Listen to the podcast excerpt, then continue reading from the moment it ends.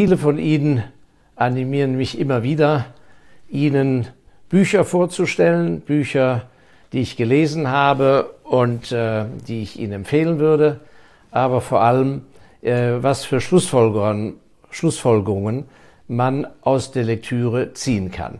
Es ist ein ganz großer Fehler, wenn man äh, zu schmalspurig vorgeht. Also, was weiß ich, ich interessiere mich für die und die Branche oder ich arbeite in, in der und der Industrie, äh, mir geht es nur um meine Beförderung oder ich möchte mich ja demnächst selbstständig machen, äh, ich möchte mich im Verkauf verbessern. Also lese ich nur gerade das, was mich jetzt so konkret betrifft. Äh, das ist auf Dauer äh, etwas, was sie in die Sackgasse führt. Sie müssen sehen, dass sie in die Breite kommen und ein jeder natürlich ganz nach seinem zeitlichen Dispositionsvermögen. Der eine über Podcasts, weil er stundenlang im Stau auf der Autobahn steckt oder im Zug.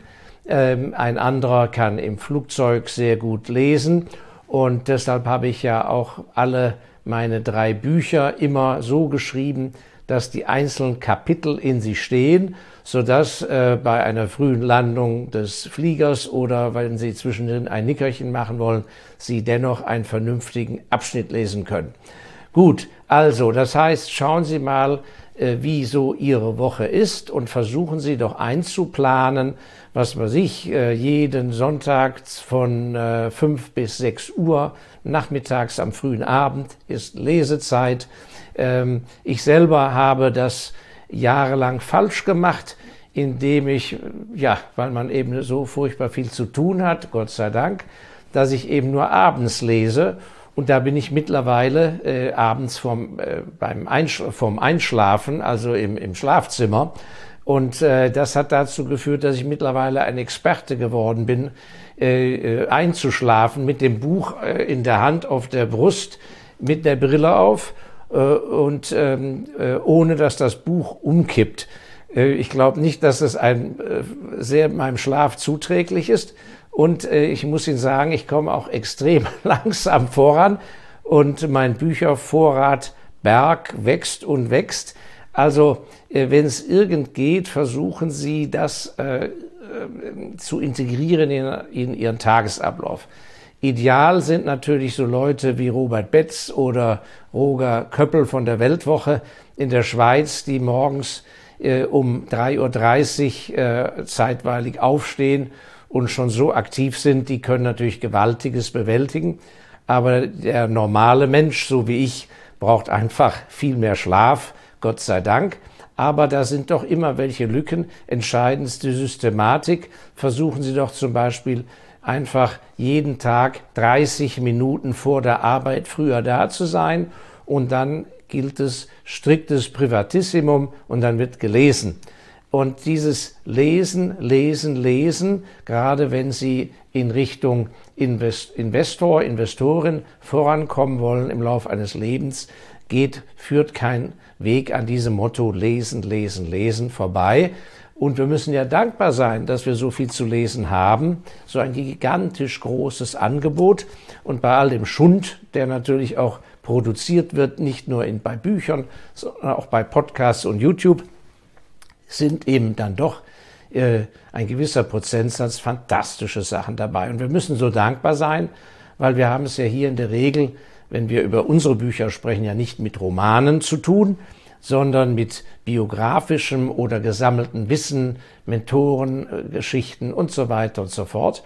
Und da bekommen wir ja, äh, ohne dass da ein Zwang war, freiwillig von Menschen vielleicht die gesamte Lebenserfahrung fast gratis ins Haus. Und wir wären ja dumm, wenn wir nicht von Erfahrungen anderer Menschen profitieren würden. Und warum ist das so wichtig und warum lese ich auch so gerne sehr äh, alte Bücher beziehungsweise äh, über Vorkommnisse aus einer früheren Zeit, weil letzten Endes sich an dem Miteinander der Menschen, und das gilt ja auch für alles Geschäftliche, sich nur die äußeren Rahmenbedingungen verändert haben. Also die Technik hat sich verändert. Statt Kutschen haben wir Autos, statt Zug haben wir auch ein Flugzeug.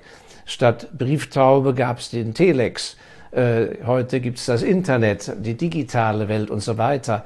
Aber der, der Modus vivendi dahinter beruht auf der Psychologie des Menschen, auf seiner Endlichkeit im Dasein und was er aus der Kürze der Zeit macht. Und an der Psyche der Menschen hat sich wenig geändert. Es wird immer Menschen geben, die habgierig sind. Es wird Menschen geben, die äh, extrem rücksichtslos sind. Es gibt empathische Menschen und so weiter. Es hat es immer gegeben. Es gibt immer Machtsysteme und so weiter.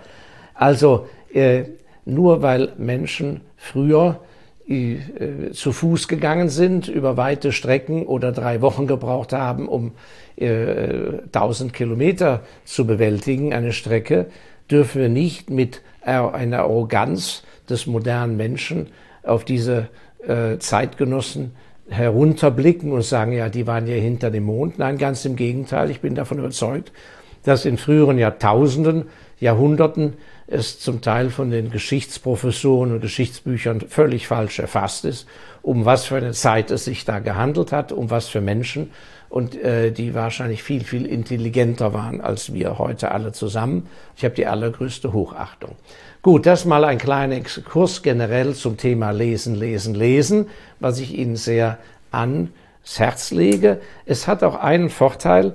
Sie sind ja heute sehr umgeben, wir alle, von den modernen Medien, nicht nur den Finanzmedien, auch den politischen Medien, von einem unglaublichen Getöse und ähm, von auch sozusagen vorgekautem Senf, äh, der einem da aufserviert wird, der ihnen vielleicht gar nicht gut tut. Ängste, Weltuntergangsstimmung, äh, Zusammenbruch und so weiter. Äh, das Lesen hat den Vorteil, dass Sie mal zu sich kommen. Das heißt, Sie setzen sich ganz privat auseinander mit dem, was Sie an Erfahrungen bei der Lektüre hören.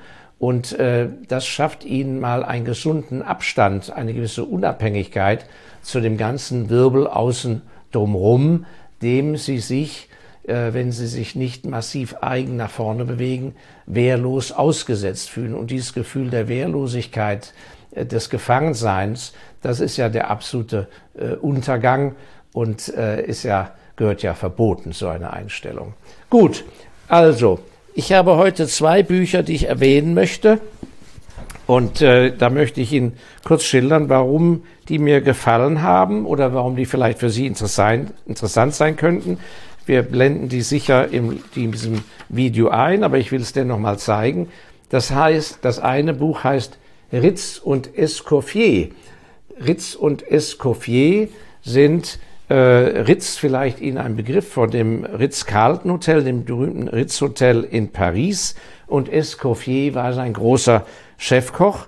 Und ähm, dieses Buch schildert ich dachte erst, naja, da geht es darum, wie das Ritz Hotel in Paris entstanden ist, äh, in dem ja auch Coco Chanel dann ihr Lebensende verbracht hat in einer Suite ähm, und andere viele Größen ein- und ausgegangen sind. Nein, aber zu meiner Überraschung ähm, legt dieses Buch sehr interessant dar, wie überhaupt die, das moderne Restaurantwesen und das Hotelwesen, wie das entstanden ist. Und mir war überhaupt nicht klar, dass äh, die Verhaltensgewohnheiten, wo man ist, mit wem man sich trifft, ähm, äh, wie, wie das abgelaufen ist, was privat war, was öffentlich war, war also noch vor 150 Jahren vollkommen anders als heute. Und der große Hotelier Ritz, ein geborener Schweizer, der äh, dann äh, groß rausgekommen ist durch ein Riesentalent und großen Fleiß und der absolut faszinierende Chefkoch Escoffier, äh, die haben praktisch das moderne Hotel- und Restaurantwesen geschaffen. Das heißt also, ein Mensch, der in dieser Branche arbeitet oder überlegt, in dieser Branche den Beruf einzuschlagen, der sollte ruhig mal tief in die Kiste greifen und so ein Buch äh, zur Hand nehmen und lesen. Da wird er sehr, sehr viel Einblick gewinnen über ja, die wichtigen Elemente dieser Branche und vor allem, wie die herangewachsen sind. Äh, obendrauf hat es noch für diejenigen unter Ihnen, die gerne mal auch festlich einladen, äh, noch die Originalrezepte und Menükarten von den allerspektakulärsten Dinners, die in London gegeben wurde. Und der andere interessante Einblick war, dass der gute Ritz erst später im Laufe seines Lebens sein eigenes Hotel, nämlich das Ritz, äh, ins Leben geschaffen hat in Paris und dass seine eigentliche Leistung die war, das berühmte Savoy Hotel in London in die Gänge zu bringen. Also das Savoy Hotel London und entsprechende äh, Luxushotels, die danach entstanden sind, haben ihre Existenz rein dem Ritz zu verdanken, der für ein Riesengehalt von den Eigentümern und Gründern oder Bauherren des Modells äh, angeheuert wurde. Und obwohl er schon zwei eigene kleine Hotels an der Côte d'Azur und in der Schweiz besaß, hat er sich locken lassen und hat dann jahrzehntelang ähm, neben seinen kleinen Hotels her dieses Londoner Hotel in der High Society in Gang gebracht. Faszinierend. Bis hin, dass man hinten in der Bibliografie äh, lesen kann, dass für diejenigen, die mal kulinarisch orientiert sind und durch Frankreich fahren, dass es in Frankreich auf dem Land ein kulinarisches Museum von dem Escoffier gibt, der praktisch daher das Standardwerk der modernen Cuisine geschaffen hat. Ich hatte von diesem Museum noch nie gehört. Und dieses äh, tief reinsteigen ins Buch und offen sein, was da auf einen zukommt, das hat mich hier besonders äh, äh, gerührt und, und äh, habe ich viel oder äh, war eine interessante Passage, die ich Ihnen vorstellen möchte. Ich habe mir die rauskopiert. Äh, hätte ich gar nicht erwartet, weil er schildert oft, das sind so ganz kleine Nebensätze, auf die Sie achten müssen. Er schildert äh, die erste Versammlung der Aktionäre, die zusammenkamen bei der Gründung des Savoy Hotels. Und da schildert er den Charakter, den Charakter der Kleinaktionäre. Und wir, viel, wir hier untereinander, die wir uns austauschen jeden Freitag, sind ja auch viele von uns, sind ja Kleinaktionäre. Man kann ja auch als Multimillionär ist man dennoch ein Kleinaktionär, wenn Sie bei der Firma Nestle Aktionär sind. Also Kleinaktionär ist kein abwertender Begriff. Ähm, so. Und der Charakter des Typ, der typische Charakter des Kleinaktionärs, ich habe mir das hier rauskopiert und an der Office geschrieben, dass er sagte, ja, da kamen ja nicht normale Investoren zusammen, sondern das waren auch keine Leute, die reich waren, sondern es waren, äh, er schreibt auf Englisch, das Buch ist auf Englisch, they dream of wealth and they dream of a share of the possible profit. Also im Vordergrund bei diesen Menschen psychologisch damals, im, das war ja ausgangs des 20. Jahrhunderts, also äh, bevor das Jahr 2000, äh, nein, äh, bevor das Jahr 1900 begann, also im Ende des 19. Jahrhunderts war das, also in der Gründerzeit. Und, aber das hat sich bis heute nicht geändert und das möchte ich Ihnen deshalb sagen. Der Traum von dem Reichtum, der Traum von dem Glanz und in diesem Fall bei dieser Branche speziell auch die Aussicht, Teil des Glamours zu sein, irgendwie mit dabei zu sein, das waren von der Motivation die ausschlaggebenden Motive, womit man auch diese kleinen Aktionäre als Investoren gefunden und gefangen hat. Und das fand ich ganz bemerkenswert. Das ist ein ganz wichtiger Aspekt, den Sie mal bei sich überprüfen müssen, ob Sie nicht auch in diese Falle hin und wieder geraten, wenn Sie überlegen zu investieren. Dieses Gefühl, oh mein Gott, also das, wenn das Patent sich durchsetzt, dann werde ich, dann wird die Firma ja unermesslich reich und dann bin auch ich reich und bin finanziell unabhängig. Diese sozusagen Träume, das, das, ein Gegengewicht zum grauen Alltag, ein Gegengewicht zur Routine, ein Eskapismus, eine Flucht in diese wohlig warme Welt des großen Geldes, dieser warme Wanz an, Wamst an, an, an Reichtum, das ist ein ganz gefährliches Ding. Und ich habe ja meine erste Aktie 1971 gekauft und jetzt schreiben wir das Jahr 2023. Ich kann Ihnen also versichern, ich habe alle diese Fehler selber äh, gemacht, wo dann der Sauhund mit mir durchgeritten ist, ich mich nicht in den Griff bekam als junger Mann, weil ich eben sage, das muss doch was werden und wenn das wird, und das waren, ich weiß nicht was, argentinische Ölaktien und da hieß es, die sind kurz vor dem großen Fund und auch dieser, dieser diese Exotik dabei zu sein, nicht wahr? Das waren dann illustre Namen, die im Verwaltungsrat saßen und so weiter. Das war natürlich alles ein ganz großer äh, Quatsch, weil schon der große Reeder Sir Y.K. Pao, dessen Familie in dritter Generation immer noch im Shipping-Business ist, dieser große Reeder Sir Y.K. Pao, ein Self-Made Man aus Hongkong, der hat äh, äh, dessen Stärke waren die Langfristverträge und deshalb ist er, wenn die Kurzfrist-Spot-Rates im Frachtmarkt, wenn die zusammenkrachten, hat er fast als einziger überlegen können und er hat den Spruch geprägt, der Gedanke an den schnellen und riesigen Profit vertreibt die Weisheit.